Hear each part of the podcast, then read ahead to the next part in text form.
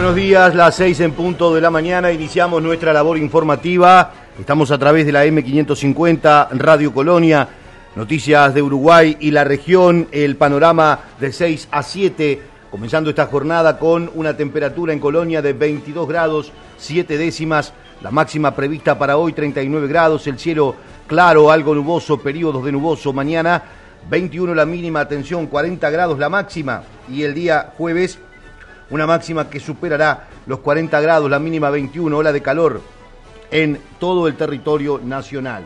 Hoy la ola de calor se sitúa prácticamente en toda la zona norte del país y el litoral, también hacia el norte del departamento de Colonia, desde el mediodía de hoy hasta la mañana del próximo domingo. Una masa de aire muy calurosa y seca afectará al Uruguay. Se esperan temperaturas mínimas entre los 20 y 25 grados y las máximas entre 36 y 42 grados. El pasaje de un frente frío por el sur este y noreste entre la tarde y noche de este martes haría descender las temperaturas evitando que alcancen el umbral de ola de calor en las zonas mencionadas. A partir de la tarde del jueves, las temperaturas en estas zonas comenzarían a ascender nuevamente. Este aviso se actualizará en la mañana del jueves 13, según informó el Instituto Uruguayo de Meteorología. Por su parte, en la República Argentina, en Capital Federal a esta hora 27 grados, la máxima prevista para hoy 38 grados, el cielo está despejado. Para mañana miércoles 21 la mínima, 32 la máxima, con cielo algo nublado. El jueves la máxima prevista 39 grados con cielo despejado y hacia el fin de semana las temperaturas estarán en el orden de los 40 grados de máxima, según el Servicio Meteorológico Argentino. Algunos títulos que habitualmente presentamos en el inicio de este panorama de noticias. A pesar del incremento de casos de coronavirus, el gobierno resuelve no aplicar restricciones presión sobre el primer nivel sanitario, Punta del Este y la ola de COVID. Varios comercios cierran o bajan su aforo por falta de personal.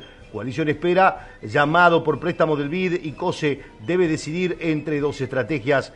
La campaña por el sí desembarca en las playas con espectáculos y merchandising, títulos que destaca el diario El País esta mañana. El patrimonio al norte de la costa, Iguá, apuesta al turismo histórico y en fútbol. El gran reto de Brian Olivera en Peñarol ser el sustituto de Facundo Torres. Otros títulos esta mañana que destacamos, el observador presenta en su portada contagios en el este, generan estadías más largas, pero abren panorama negro.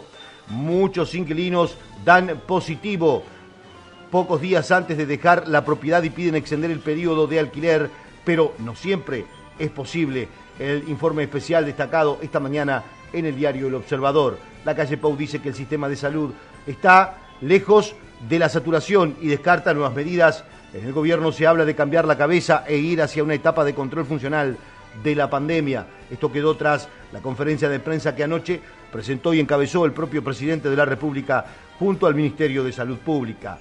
Más temas destacados en Uruguay en esta jornada. Gobierno y productores forestales anuncian medidas inmediatas en zonas afectadas por el fuego. Con tapaboca a mano, la calle criticó al frente y dijo que no tomar medidas es una medida. COVID en Uruguay, récord de casos nuevos, siete fallecimientos con diagnóstico de coronavirus. Mesa Nacional de Guardavidas advierte por servicios resentidos por situación sanitaria.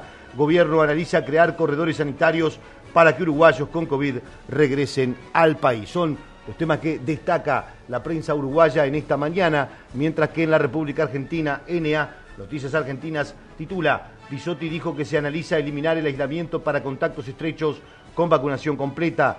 Alberto Fernández criticó nuevo, nuevamente a la Corte Suprema, tiene un problema de funcionamiento muy serio. La Reta y Morales se mostraron juntos en medio de la tensión en Juntos por el Cambio. Reportaron 88.352 nuevos contagios en Argentina. La positividad está por encima del 60%. Por la nueva ola de contagios se demora la firma del acuerdo de precios. Los temas que destaca NA. Europa propone menos días de cuarentena y mayor uso de los autotest ante la variante de Omicron. El presidente de México dio positivo en COVID por segunda vez. Alberto Fernández señaló, el Fondo Monetario Internacional quiere imponernos un programa y no estamos de acuerdo. Slick la recuperación argentina es sorprendente. Los temas que destaca Noticias Argentinas en esta jornada. Son las 6 de la mañana, 5 minutos. Comunicate con nosotros por WhatsApp. 598-092-560-565 o al 598-092-338-126. Nace una nueva manera de informarse. Noticiasargentinas.com. Todo lo que necesitas saber al instante. Noticiasargentinas.com. A un clic de la información. ¿Sos socio de OSDE? Tenemos una buena noticia para vos. Ahora podés obtener tu credencial digital para acceder a nuestros servicios en forma práctica y segura. Es posible utilizarla sin conexión y compartirla con otra persona para que compre medicamentos por vos o acompañe a tus hijos al médico. Además, como la mostrás desde tu celular, reducís la posibilidad de contacto con el coronavirus. Descargala ahora y lleva siempre con vos una credencial sustentable. OSDE, hoy más que nunca, queremos que más gente se cuide. Superintendencia de Servicios de Salud 0800 www.sssalud.gov.ar Registro Nacional de Entidades de Medicina Prepaga número 1408 Tarifazos de Comunicación 0810 555 nuestra web o a contacto arroba los sábados, los sábados, a partir de las 18, un duende acompañará tu tarde. Un clásico de la radio, multitemático, divertido, solidario, con grandes invitados y muy buena música. Aquí, en AM 550, llega El Duende. Guillermo Petruccelli. Blins, suministro de personal, portería, limpieza, hotelería y gastronomía. Por consultas 099-577-533 o info arroba. Cuando decimos que somos una pickup de campo, queremos decir de todos los campos. Chevrolet S10, hecha para la vida real, donde la vida real te encuentre. Transmite CW1 AM 550 550. La radio del Río de la Plata. Siete minutos pasan de las seis de la mañana. El SINAE reportó 43.347 casos activos de COVID-19, de acuerdo con los datos brindados por el Ministerio de Salud Pública. Ayer fueron realizados 24.677 análisis, se detectaron 6.760 nuevos casos de coronavirus. Además, en la jornada se registraron 7 fallecimientos, 43 personas permanecen internadas en centros de cuidados intensivos, según el informe elaborado por el SINAE. De los 6.760 nuevos casos, la mayoría son de Montevideo. El departamento de Colonia, en esta oportunidad, apareció con 144 según el reporte de las últimas horas. El gobierno evaluó situación sanitaria ante aumento de casos de COVID-19. Hace un año estábamos terminando las tratativas para las vacunas y hoy tenemos 76% de vacunados con segunda dosis y 43% con la tercera. Con la agenda al día de mañana por hoy llegaríamos al 51%, destacó el presidente Lacalle Pou, que brindó una conferencia de prensa acompañado por el ministro Salinas y el subsecretario Sachián.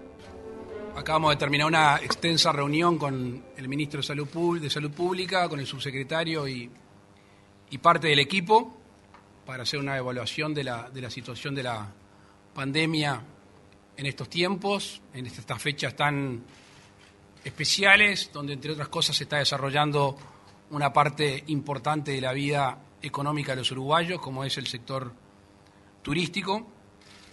Y recordábamos recién que hace un año estábamos terminando las tratativas para la obtención de las vacunas. Y hoy la gran defensa que ha tenido nuestro país es justamente el alto porcentaje de vacunados. Hoy tenemos en el entorno de un 76% de vacunados con una segunda dosis y estamos en un 43%, me corrigen si me, equivoco en alguna cifra, 43% de tercera dosis. Con las agendas que se estarían dando al día de mañana, llegaríamos a más de la mitad con la tercera dosis, 51%, que es un número, según me explicaba el ministro, bien importante. Sin perjuicio de ello, todavía tenemos más de 600.000 uruguayos que se podrían agendar para esa vacuna. Y va de suyo que una vez más exhortamos a esos uruguayos a hacerlo, hacer lo propio. La calle Pau reconoció la exigencia por la que atraviesa el primer nivel de asistencia sanitaria y la realización de análisis.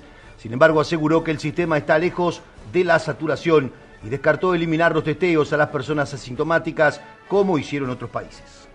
Lo que pasa en Uruguay está pasando en el resto del mundo con distintas etapas. Esta variante es bastante más contagiosa, si bien no reviste la gravedad de las, de las otras. Las recomendaciones que ha hecho el gobierno son las mismas que hemos hecho para variantes más contagiosas y más, más letales, que son por todos conocidos. Y es cierta la preocupación de algunas personas que eh, nos comentan y dicen que se ha visto estresado, presionado, exigido el primer nivel de, de asistencia. Y es cierto. Y también nos ha sucedido lo mismo con el tema de los test. tanto el momento del hisopado como del resultado. Algunos países han decidido no testear asintomáticos. Creo que Israel es uno de los países que ha decidido, y ese es el camino. Nosotros, y Argentina me acota el ministro, nosotros, en una actitud de nuestro punto de vista más garantista, no vamos a proceder de esa manera. Y les queremos dar un dato que para nosotros es relevante. El Uruguay gasta casi un millón de dólares por día en PCR, en test. Igualmente vamos a seguir haciendo test a los asintomáticos y obviamente que eh, seguramente estas demoras sigan existiendo. Tenemos a la gente de la JUNASA, tenemos gente controlando y telefoneando diariamente para ver si podemos agilizar un poquito más esta, esta situación. Seguramente Omicron es la variante que predomina, indicó el ministro de Salud Pública, Daniel Salinas. También precisó que existe un desacople entre el aumento de casos y el número de ingresos a centros de terapia intensiva y de fallecimientos. Acá es muy importante que reconozcamos la importancia de la tercera dosis y pensamos que eso es un pilar fundamental eh, en el caso de la existencia de esta variable de esta variante, en función que sus mutaciones generan cierta evita, evita eh, la inmunidad generada en el organismo. Pero las tres dosis son un claro refuerzo para evitar las complicaciones de la enfermedad. De pronto no tanto la transmisión, pero sí las complicaciones, hospitalizaciones, CTI y fallecimientos. De tal manera que hay un desacople entre la cantidad de casos y las hospitalizaciones, los CTI y eh, los fallecimientos. De tal manera que el concepto que hay que manejar es del control funcional de la pandemia. Es decir, eso es, es una cosa que tenemos que cambiar la cabeza. No por la cantidad de casos se va a mensurar exclusivamente el resultado, sino también por la repercusión en el sistema sanitario.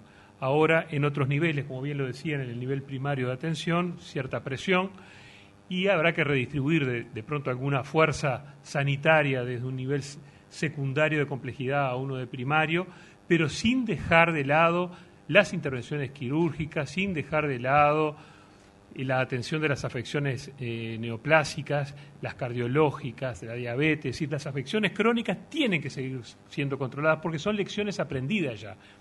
Entonces, hoy no estamos igual que, que al inicio de, del 2021 Hoy estamos con un alto índice de vacunación y nos permite manejarnos de una manera alternativa y diferente. Eh, también en el tema del rastreo tenemos que un poco adaptarnos a esta nueva situación, porque es evidente que no es lo mismo tener 6.000, 7.000 casos para hacer el rastreo de todos ellos, sino que vamos a tener que concentrarnos, y de hecho lo estamos haciendo, en brotes, en LPEM y en comunidades cerradas. Entonces, esto me parece que es muy importante.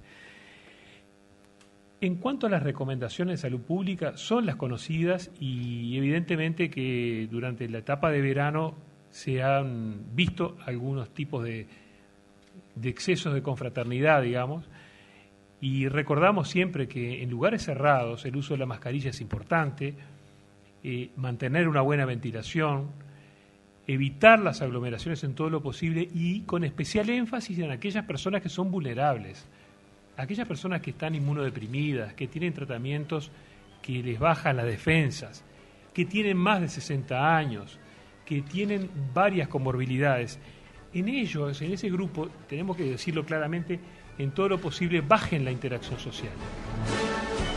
El presidente de la calle Pou señaló que se seguirán las recomendaciones diseñadas por el Ministerio de Salud Pública y descartó aplicar una cuarentena obligatoria, así como un posible cierre de fronteras. Hace un rato compartía con el equipo del Ministerio un, un documento de Massachusetts muy optimista, o sea que no le voy a contar todo porque era extremadamente optimista, ojalá se dé así la situación, pero utilizaba un concepto que me parece muy apropiado, eh, un poco por lo que tú decías, que los que están del otro lado de la pantalla, como que la, Omicron, según esta gente que estudió, está haciendo un estudio en Massachusetts, vendría a ser el final de la pandemia y pasar a una de las cuatro variantes de coronavirus, COVID que hay. Pero que la sociedad va atrás de esta situación eh, anímica, eh, conductualmente va atrás de esta situación. Entonces, por eso nosotros pretendemos no dar un paso adelante eh, demasiado exagerado y dejar de informar y dejar de contar y preferimos ir más al ritmo de que la población se vaya acostumbrando si es que realmente esta variante termina siendo el final de la pandemia. Preferimos que nos agarre con la guardia alta que ya más, más relajados. En Facebook somos arroba Radio Colonia AM550.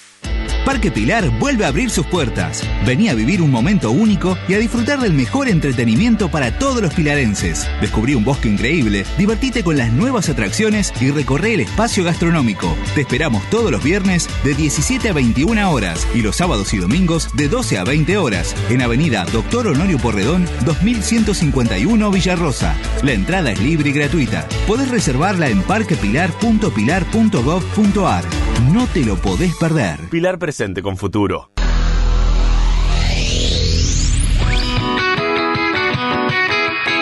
Nuestra tierra. Nuestra tierra. Con Fernando Bertelo, Esteban Fuentes y Facundo Mezquida. Facundo Mezquida. Nuestra tierra. Todos los sábados. Todos los sábados. De 6.30 a 9. Con la mejor información del campo. Nuestra tierra. Nuestra tierra. Por Colonia AM550. No esperes al fin de semana para estar informado. Colonia Agropecuaria es tu programa. Lunes a viernes de 14 a 16 por AM550 Radio Colonia. Colonia, Uruguay. Cuando decimos que somos una pickup de campo, queremos decir de todos los campos. Chevrolet S10, hecha para la vida real, donde la vida real te encuentre. Transmite CW1 AM550. 550 La radio del Río de la Plata. Las 6 de la mañana, 18 minutos. El Sistema Nacional de Emergencias emitió recomendaciones ante altas temperaturas. Sergio Rico del SINAE, respecto de esta ola de calor que se presenta en Uruguay, señaló. En estos momentos que tenemos ya, se avecina una hora de calor, eh, recomendamos a, a, todas las personas, primero, que estén atentas a los pronósticos del tiempo, a que respeten determinado horario que algunos pueden decir de 10 a 18 horas, de 11 a 17 horas. Este, Salud Pública recomienda de 10 a 16 horas, que no estén este, expuestos al sol. Eh, si llegan a estar al sol, tener la, el cabello cubierto, eh, la cabeza cubierta, eh, tener especial atención a las personas más vulnerables, que son las personas de mayores de 65 años, menores, que no estén al sol, que se hidraten, que tomen líquido durante todo el día, principalmente también a los niños y a los lactantes, que siempre tengan presente que a veces puedan no sentir esa falta de, de, líquido, pero es necesario que se hidraten continuamente. Y ante cualquier circunstancia de, que necesiten alguna ayuda asistencial, llamar a la emergencia móvil o, en todo caso, al 911 para que los puedan atender. Frente a esta ola de calor también se incrementan los riesgos de incendios forestales o de campo. ¿Cuáles son las recomendaciones del SINAE?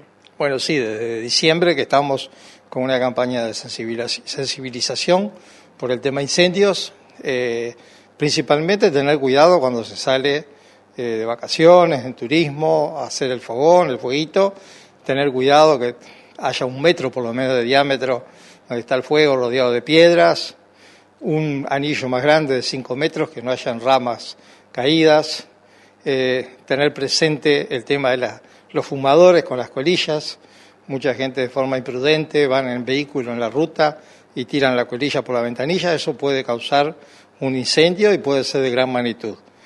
Y al haber cualquier foco ignio, lo primero que tienen que hacer es llamar al 911 y no arriesgarse a apagar un fuego con el cual pueden salir este, heridos o, o. Hay que esperar que lleguen los bomberos y que les den alguna indicación para poder colaborar. Eh, frente a los incendios que hubo eh, en estos días, estos últimos días, el SINAE, eh, ¿cómo es el mecanismo de trabajo que tiene el SINAE en el interior? Bueno, el SINAE es un sistema nacional de emergencia donde la propia palabra ya lo dice, es un conjunto de actores que interactúan para tratar de evitar algunas emergencias. En caso de que ocurran estas emergencias, bueno, hacer la respuesta. Eh, en el caso concreto de nosotros, la Dirección Nacional de Emergencia, interactuamos con todas las intendencias, con todos los jefes municipales, que son los eh, jefes de los comités departamentales de emergencia. Cada uno de ellos tiene su coordinador, que todo el mundo lo conoce en la prensa como los ECUED, y ahí están representadas casi todas las direcciones departamentales de los principales ministerios que tienen que ver ya sea con una emergencia por ola de calor, por incendio forestal, por evacuaciones, por inundaciones, por accidentes múltiples. Entonces, eso llega a territorio. La parte técnica se hace aquí conjuntamente con otros ministerios y la parte territorial va por el lado de las intendencias municipales. ¿Se está haciendo una evaluación eh, sobre eh, estos incendios que hubo? Eh, de parte de SINAE o hay algún grupo de trabajo que esté trabajando en eso? El próximo miércoles de mañana nos vamos a reunir con el equipo que nos veníamos reuniendo desde antes de los incendios, desde cuando empezamos a, planificar la temporada, que fue por noviembre. Ese mismo equipo siempre nos hemos reunido eh, una vez por semana, ahora por las fiestas no nos habíamos reunido, pero a causa del incendio ya eh, este miércoles vamos a tener una reunión de evaluación y ahí se van a ver si hay que tomar nuevas medidas o qué cosas hay que mejorar para que no vuelva a ocurrir. ¿Ese equipo quiénes lo conforman?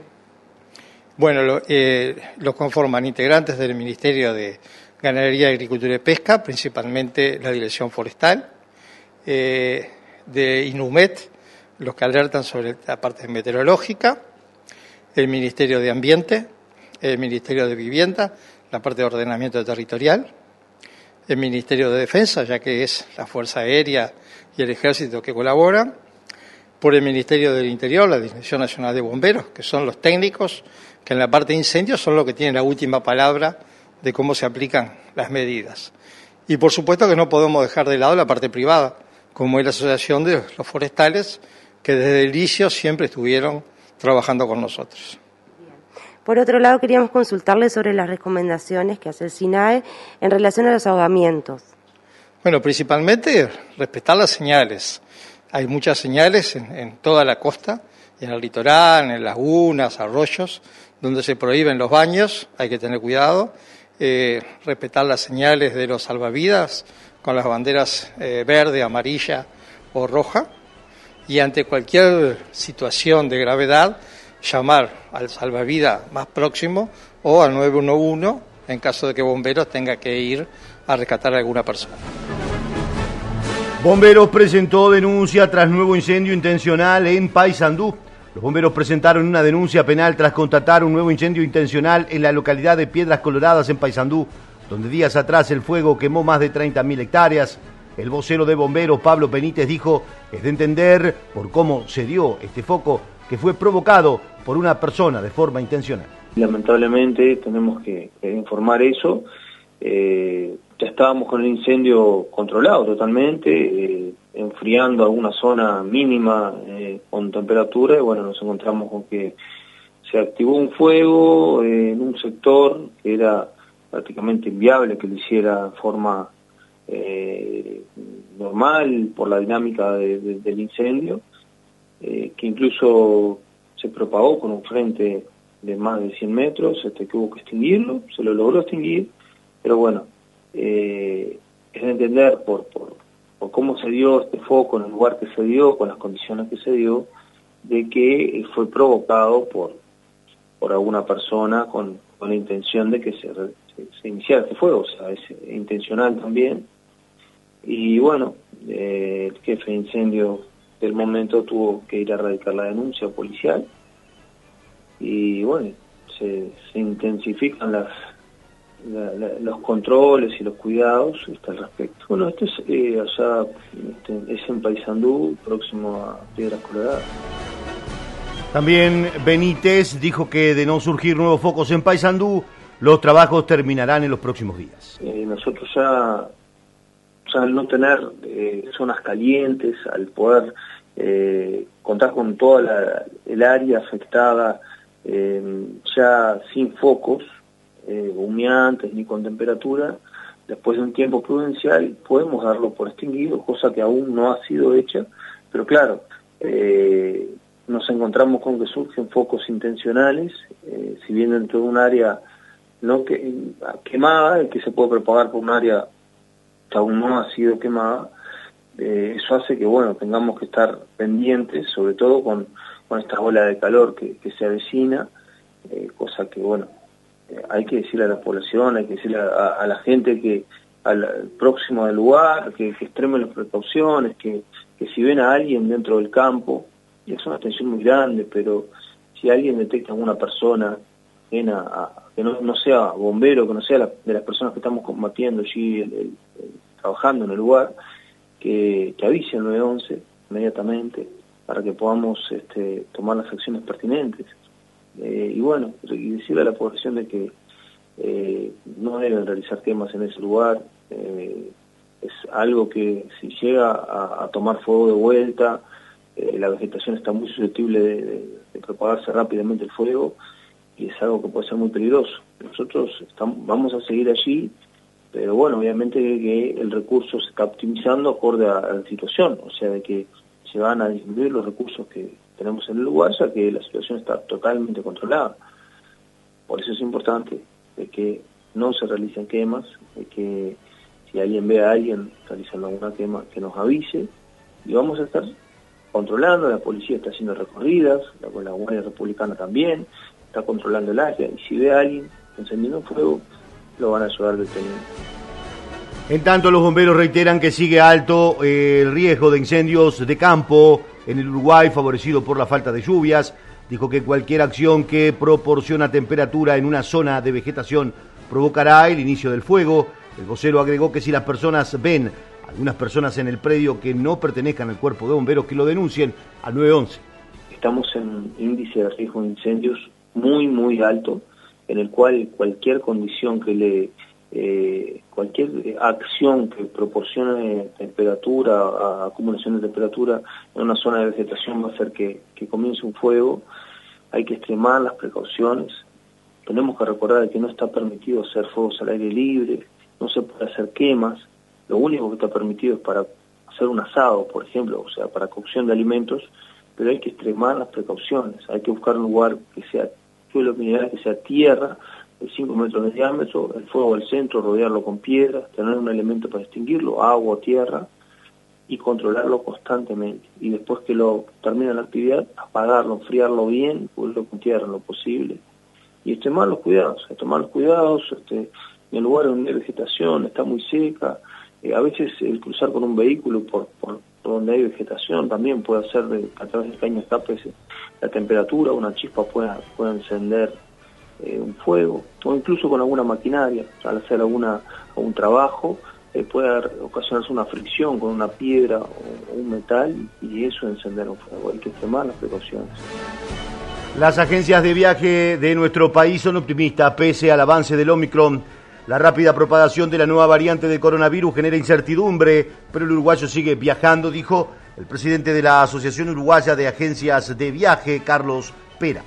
el uruguayo sigue viajando, eh, los destinos del Caribe y los destinos de Estados Unidos siguen este, a buen ritmo. Las excursiones terrestres a Brasil han comenzado. Eh, eh, tenemos que estar un poco expectantes y con los ojos muy bien abiertos al comportamiento de esta nueva oleada, eh, porque evidentemente genera una cierta intranquilidad en el pasajero, lo que nos lleva a nosotros, agentes de viaje, a trabajar en nuevas reprogramaciones, pero este, todavía somos optimistas de que eh, este, esto va a pasar pronto y que la situación se va a normalizar.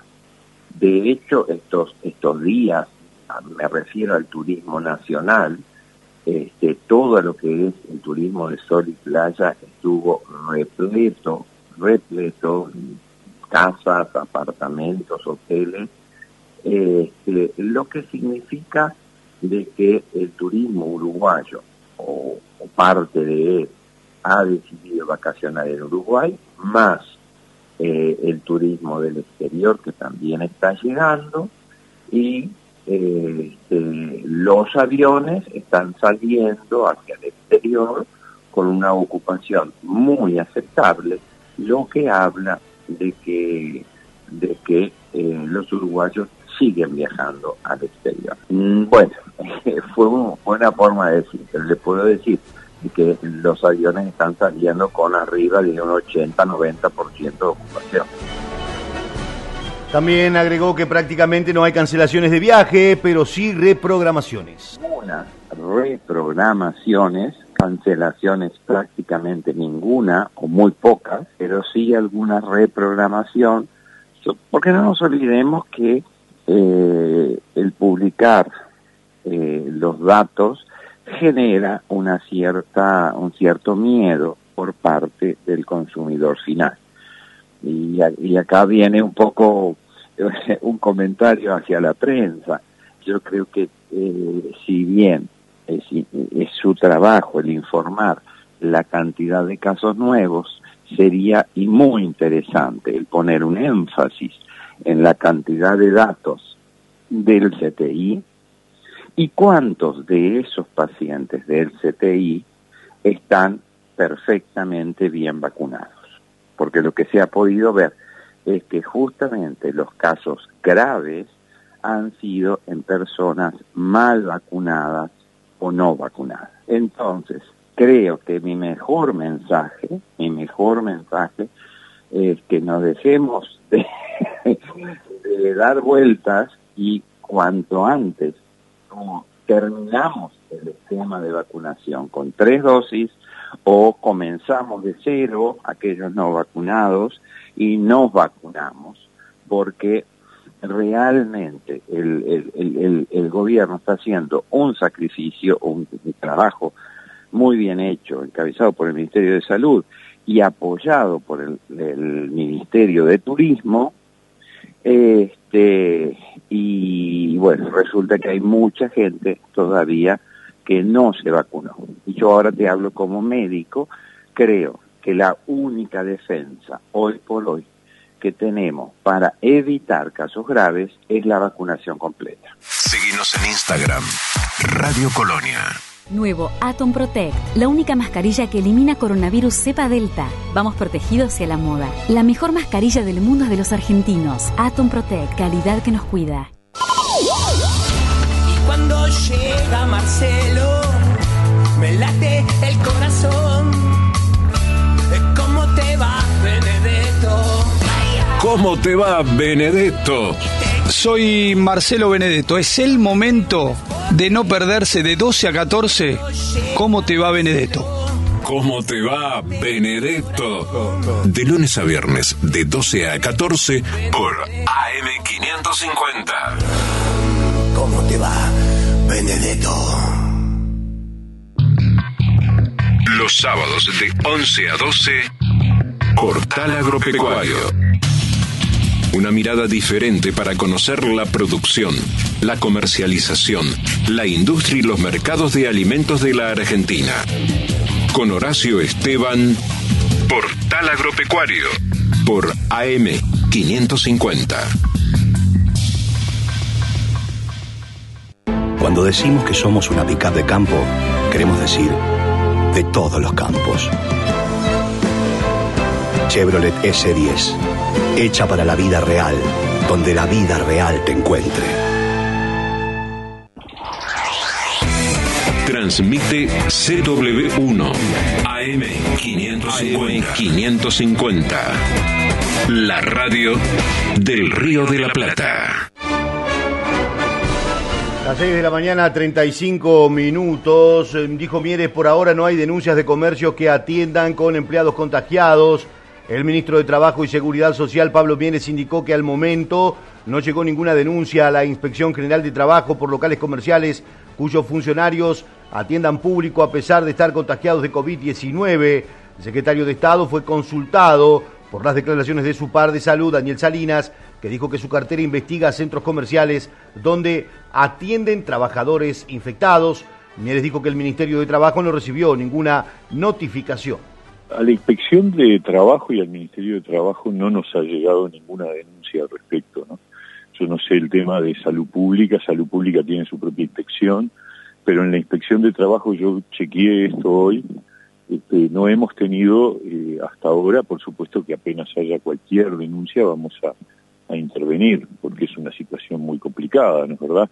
Es decir, una persona que está contagiada eh, debe, debe, debe aislarse hasta pasar la enfermedad.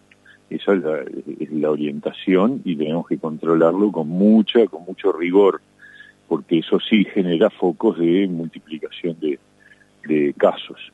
Este, pero no hemos tenido nosotros ninguna denuncia como Ministerio de Trabajo. Obviamente son dos inspecciones distintas, la de salud pública y la de trabajo. Trabajo tiene eh, un equipo de inspectores que eh, todos los años hace un, un, una suerte de operativo verano este, de control del cumplimiento de las distintas normativas laborales, no solo las sanitarias, sino también las que tienen que ver con la regularización del trabajo, este, cumplir con que las personas estén en planilla, que en fin, todo lo que tiene que ver con lo laboral. Y hoy mismo yo chequeé con inspección y se nos dijo que no habíamos recibido a nivel del Ministerio de Trabajo ninguna denuncia de trabajadores que estuvieran trabajando enfermos. Pero este, obviamente hay que estar muy atentos y, y obviamente eso significa eh, acciones inmediatas y, y, y, son irregularidades que se deben sancionar. Claro, si, si la persona, este, eh, digamos, eh, estuvo en contacto directo con otro, con una persona que está contagiada, tiene que hacerse el, el chequeo. Sí, y, y, y, bueno, si tiene las tres vacunas y el tiempo suficiente de, de, inmunización, este, puede, puede, no, no tiene por qué aislarse, este, si el PC, si el antígeno le da negativo, ¿no? Este, esa es la realidad hoy en día, esa es la regla. Este, pero de todas formas, si una persona que está en el ambiente de trabajo da positivo, tienen que hacerse inmediatamente el control y el testeo y en caso de dar eh, positivo, obviamente aislarse también. El ministro llamó a ser cuidadosos, dijo que si en el ambiente de trabajo un funcionario da positivo de COVID, los demás deben hacerse un testeo de inmediato. Antes los contactos directos tenían que hacer cuarentena de forma obligatoria, ahora si tienen las tres dosis de las vacunas deben realizarse un test. Sabemos de algunos casos, sobre todo en la zona del este, en donde ha habido algún comercio que, ha tenido que suspender las actividades por tener este, problemas con, el personal, es decir, personal que tuvo que, ausentarse por razones de salud y por lo tanto no, poder contar con el equipo suficiente para mantener la actividad.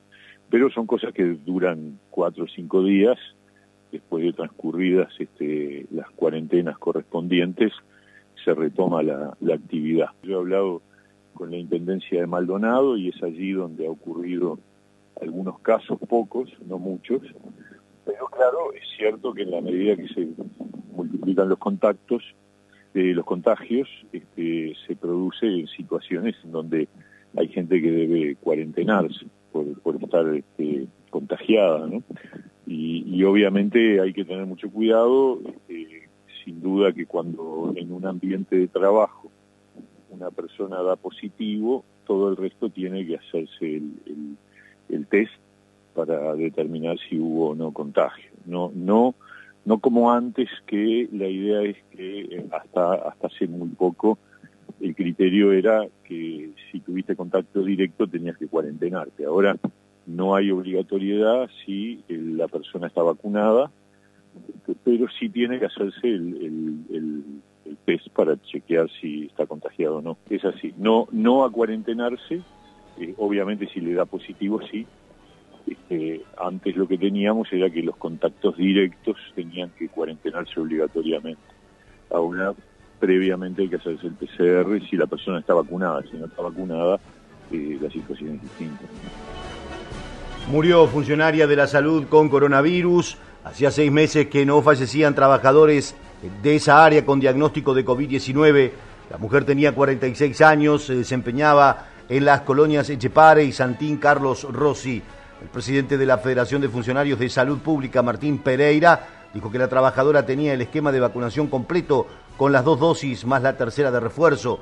Se desconoce si la fallecida contaba con una patología previa. Tenemos que lamentar la muerte de una compañera de Santín Carlos Rossi, en la cual una compañera de 46 años que, había contraído COVID hace unos días y bueno, en el día de ayer tuvimos que lamentar su muerte. De San José tenía el esquema completo, estaba con las tres dosis, y, pero bueno, el desenlace fue el que te contaba recién. Sí, preocupa la situación porque hay 1.031 compañeros positivos y sumale más o menos el mismo número eh, que están aislados. Y cuando se pierde un trabajador físicamente, a veces se pierden dos o tres trabajadores por el empleo que hay dentro de la salud. Entonces eso se hace dificultoso y lo que le pedimos a, la, los usuarios, a la población en general, es respeto hacia los trabajadores de la salud y que eh, vamos haciendo el esfuerzo máximo para poder atenderlo y que las demoras es porque nos están faltando compañeros y compañeras para poder atenderlo en tu forma. También eh, Pereira advirtió que sigue aumentando el número de contagios en el personal de la salud. Claramente, la primera línea de atención, las puertas de emergencia, los compañeros que están encargados de, realizar los hisopados, todo eso se demora, entendemos al usuario también, porque muchas veces necesita un certificado médico para que no le descuenten los días en el trabajo o para no perder el trabajo, entendemos a la población, pero no es que faltando el respeto a los trabajadores de la salud que, que se va a mejorar esta situación. No, hemos conversado con las autoridades de ACE para reforzar el personal, más que nada en, el este del país, que se estaban dando situaciones de muchos compañeros positivos y aislados, y bueno, en esa situación eh, estamos trabajando con las autoridades. Seguimos en Twitter, Twitter. Arroba Colonia AM550. Nuestro objetivo es garantizar que todos los argentinos estemos protegidos de enfermedades prevenibles por vacunación. Synergium Biotech, Producción Nacional de Vacunas.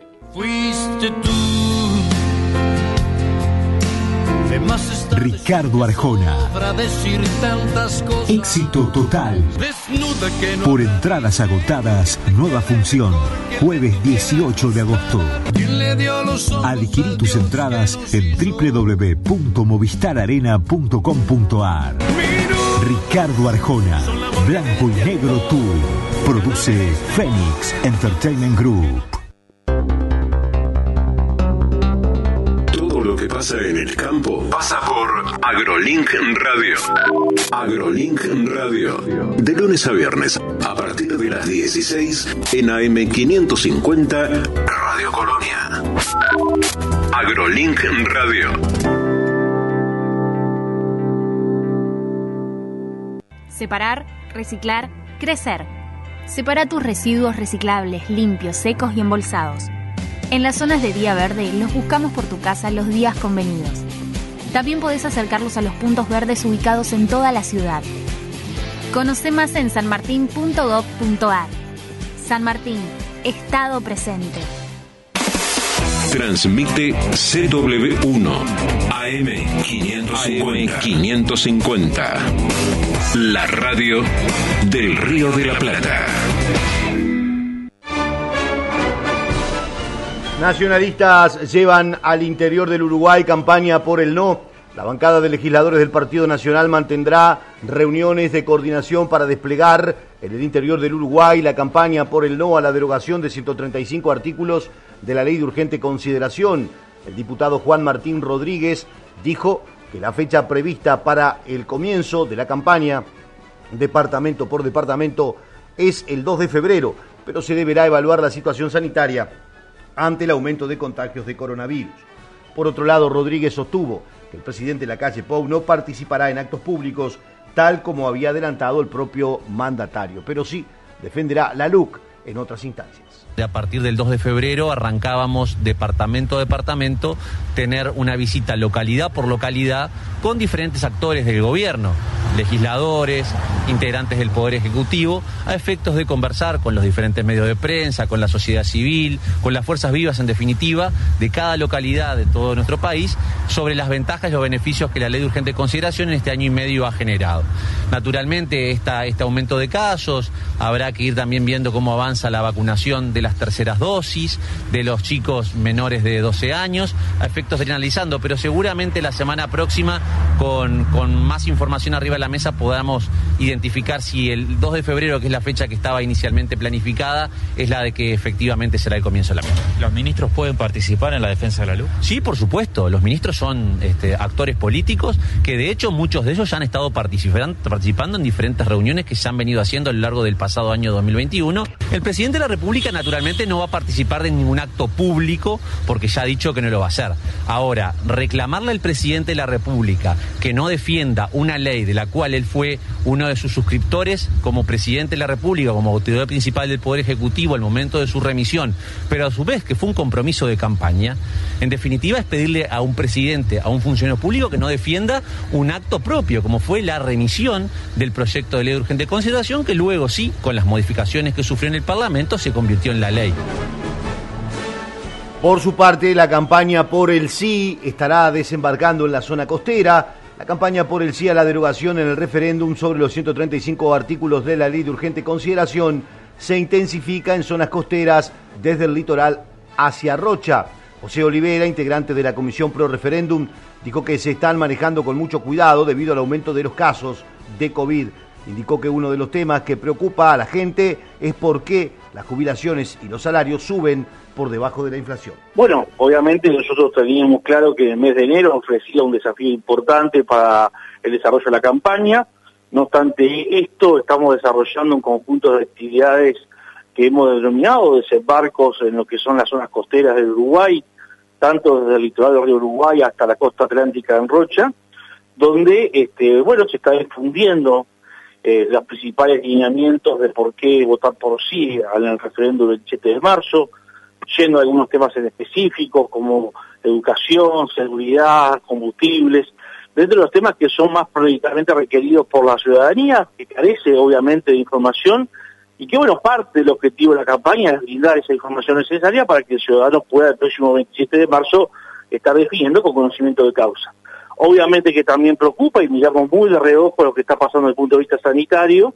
Eh, más allá de esto, nosotros estamos haciendo una intervención muy respetuosa incluso de los espacios de descanso, de los veraneantes, de quienes están haciendo uso de su licencia en pequeños grupos y en aquellos lugares donde hay alguna posibilidad, algún evento ya de carácter más tipo acto, como que se desarrolló el día sábado en la localidad de Atlántida, al aire libre, donde se mezcló el acto político por el sí con una importante actividad cultural.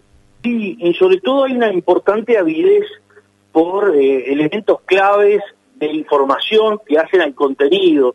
Uno de los aspectos más importantes que no ha contribuido incluso el propio gobierno a clarificar en términos del debate es que aquí no se van contra los 476 artículos de la ley de urgente consideración, sino que se va a referéndum para anular apenas 135 artículos de esa norma. Y después surgen algunos temas que tienen que ver claramente con lo que le pasa a la vida de la gente.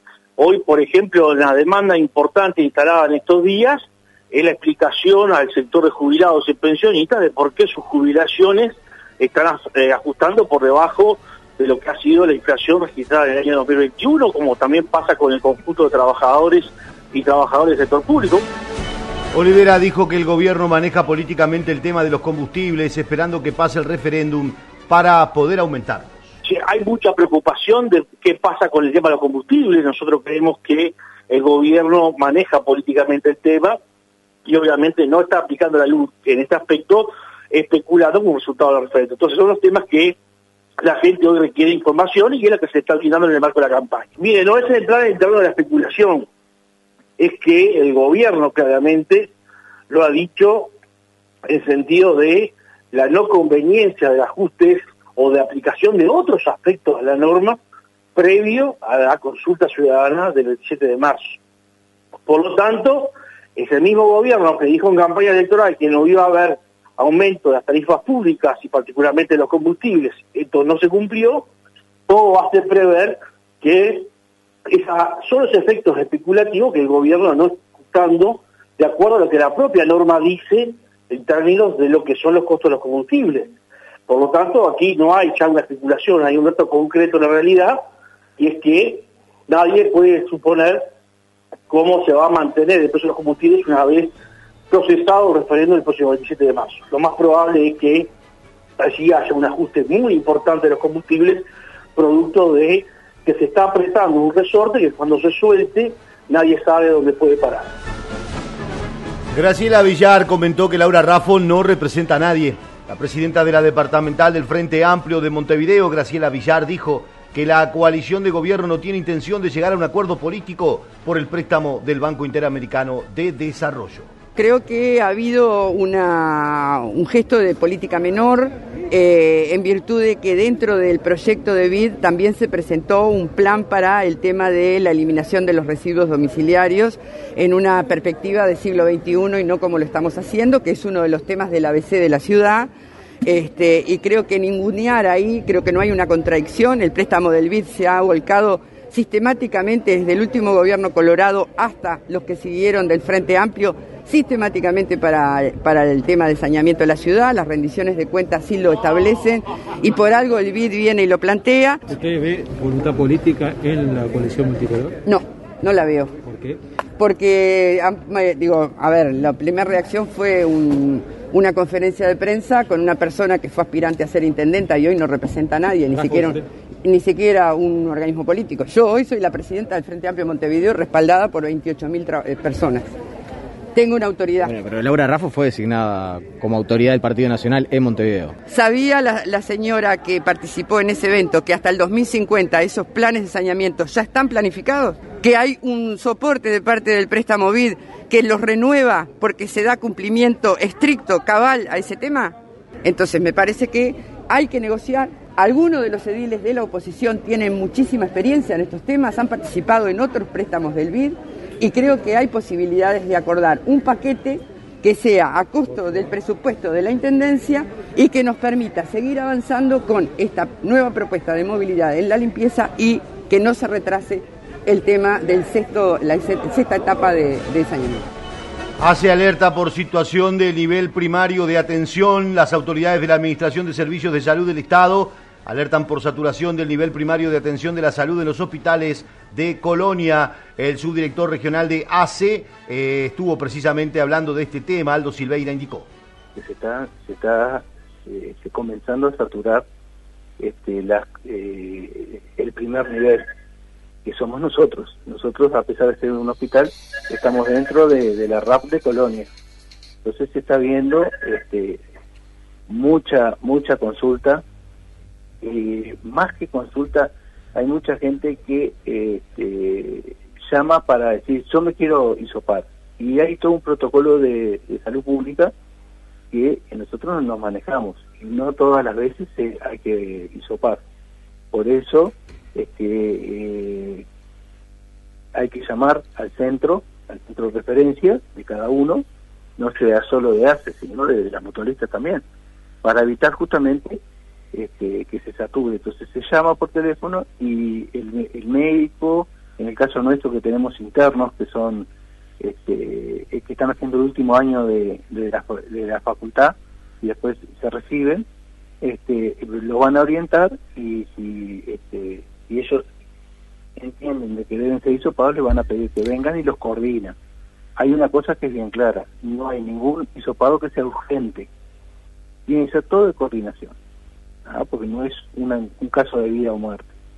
Es, este, por eso hay que coordinar ya aprovecho y acá en ENACE habría que llamar al 4554 7308 7309 y el interno 101 que es la emergencia. Bien. En, en estos días eh, ya estamos viendo este, para habilitar otra vez el, el, este, el celular. Argumentó que no solo aumentaron las consultas en las emergencias, sino también en las policlínicas y explicó que la mayoría de los casos no son casos de COVID. Consultan porque tienen dolor de cabeza y porque tengan un dolor de cabeza piensan que pueden tener COVID. O sea, este, que tengo, eh, este, tengo vómitos y entonces aumentó la cantidad de consultas, no solo en la emergencia, sino que en, en, este, en las policlínicas. ¿no? Entonces, este, la gente tiene que entender que si está vacunada puede tener síntomas que pueden ser de COVID, pero en un gran porcentaje no son de COVID. La gente te- debería, pero hay una cosa que es bien clara. Si nosotros tenemos, si nosotros estamos en nuestra casa, ¿no? Y no, no trabajamos, ¿no? Y no estuvimos en contacto con nadie, ¿cómo te lo vas a agarrar? Tema que, que arranca eh, con el tema de, los bailes de, los- de- los adolescentes, ¿no? Eh, es, es parte de ahí. Por eso es que eh, se intenta vacunar a todas las, eh, dejar vacunados a todas las posibilidades que tengamos de, de, de- adquirir el, virus. ¿entendés? Por eso es que ahora se está haciendo, se va a empezar en los niños. Trabajadores del frigorífico de Rosario aguardan reapertura, los trabajadores de Rondatel aguardan reapertura de la planta industrial tras suspensión aplicada por China en el mes de septiembre del año pasado. Son cerca de 300 trabajadores los que se encuentran en el seguro de paro luego de la suspensión. Javier Martínez, el presidente del sindicato, manifestó. Es lo que estamos, lo que estamos buscando en, estos momentos y de hace tiempito, esperando que de China o del Ministerio acá de Ganadería nos, este, nos digan el tiempo que vamos a estar inhabilitados. Este, y eso, bueno, estamos buscando información y la verdad que no, no la estamos teniendo. Eh, exactamente, exactamente. Eh, se está esperando que en, en esto eh, hemos agarrado eh, este periodo de las fiestas y eso, bueno, lo que sabemos que en China hasta el 3 de enero estaba todo este todo parado por feriado y eso, esperamos que en estos días, eh, de aquí en adelante, haya, haya información. Ya pasamos lo- los tres meses que es habitualmente otros frigoríficos que han tenido temas parecidos acá en el Uruguay eh, han sido el tema del tiempo de sanción. El- eh, la primera prórroga que nos dieron por, por tres meses, eh, ya solicitamos, ya se envió una nueva, los trabajadores firmaron una nueva prórroga que ya ingresó al, al Ministerio de Trabajo. Primero día de enero, eh, exactamente. En Seguro Paro 296. Eh, 15 trabajadores. O sea, la máquina, portería, algún administrativo y algún personal de mantenimiento. Sí, sí, ahí quedó gente trabajando. Algo quedó. Inumet prevé ola de calor entre martes y viernes. Inumet prevé segunda ola de calor entre martes y viernes para después llegar las lluvias previstas para el próximo domingo, según anunció Néstor Santayana, el jefe de pronósticos del Inumet. A partir del fin de semana comenzó ya a aumentar la temperatura y se prevé que continúe así en forma sostenida hasta el fin de semana próximo. Eh, ya a partir del sábado, este, sobre todo el domingo, con el mejoramiento de las condiciones del tiempo, lluvias, tormentas, este, la temperatura comenzará a decrecer, pero bueno, de aquí hasta el sábado aumentará, con excepción del día miércoles, donde la franja costera del Río de la Plata y del océano prevemos tanto en el- lo que es el extremo suroeste, sur y este del país, siempre la franja costera, el pasaje de un frente frío inactivo que lo que va a generar es la rotación del viento y eso va a llevar que el miércoles decrezca un poco la temperatura en forma puntual porque ya a partir del jueves vuelve a ascender. Estamos en el final, los vamos a dejar en compañía de nuestra programación. Nosotros continuamos trabajando para mantenerlos informados a través de nuestros flashes que estarán a lo largo de toda la programación de Radio Colón.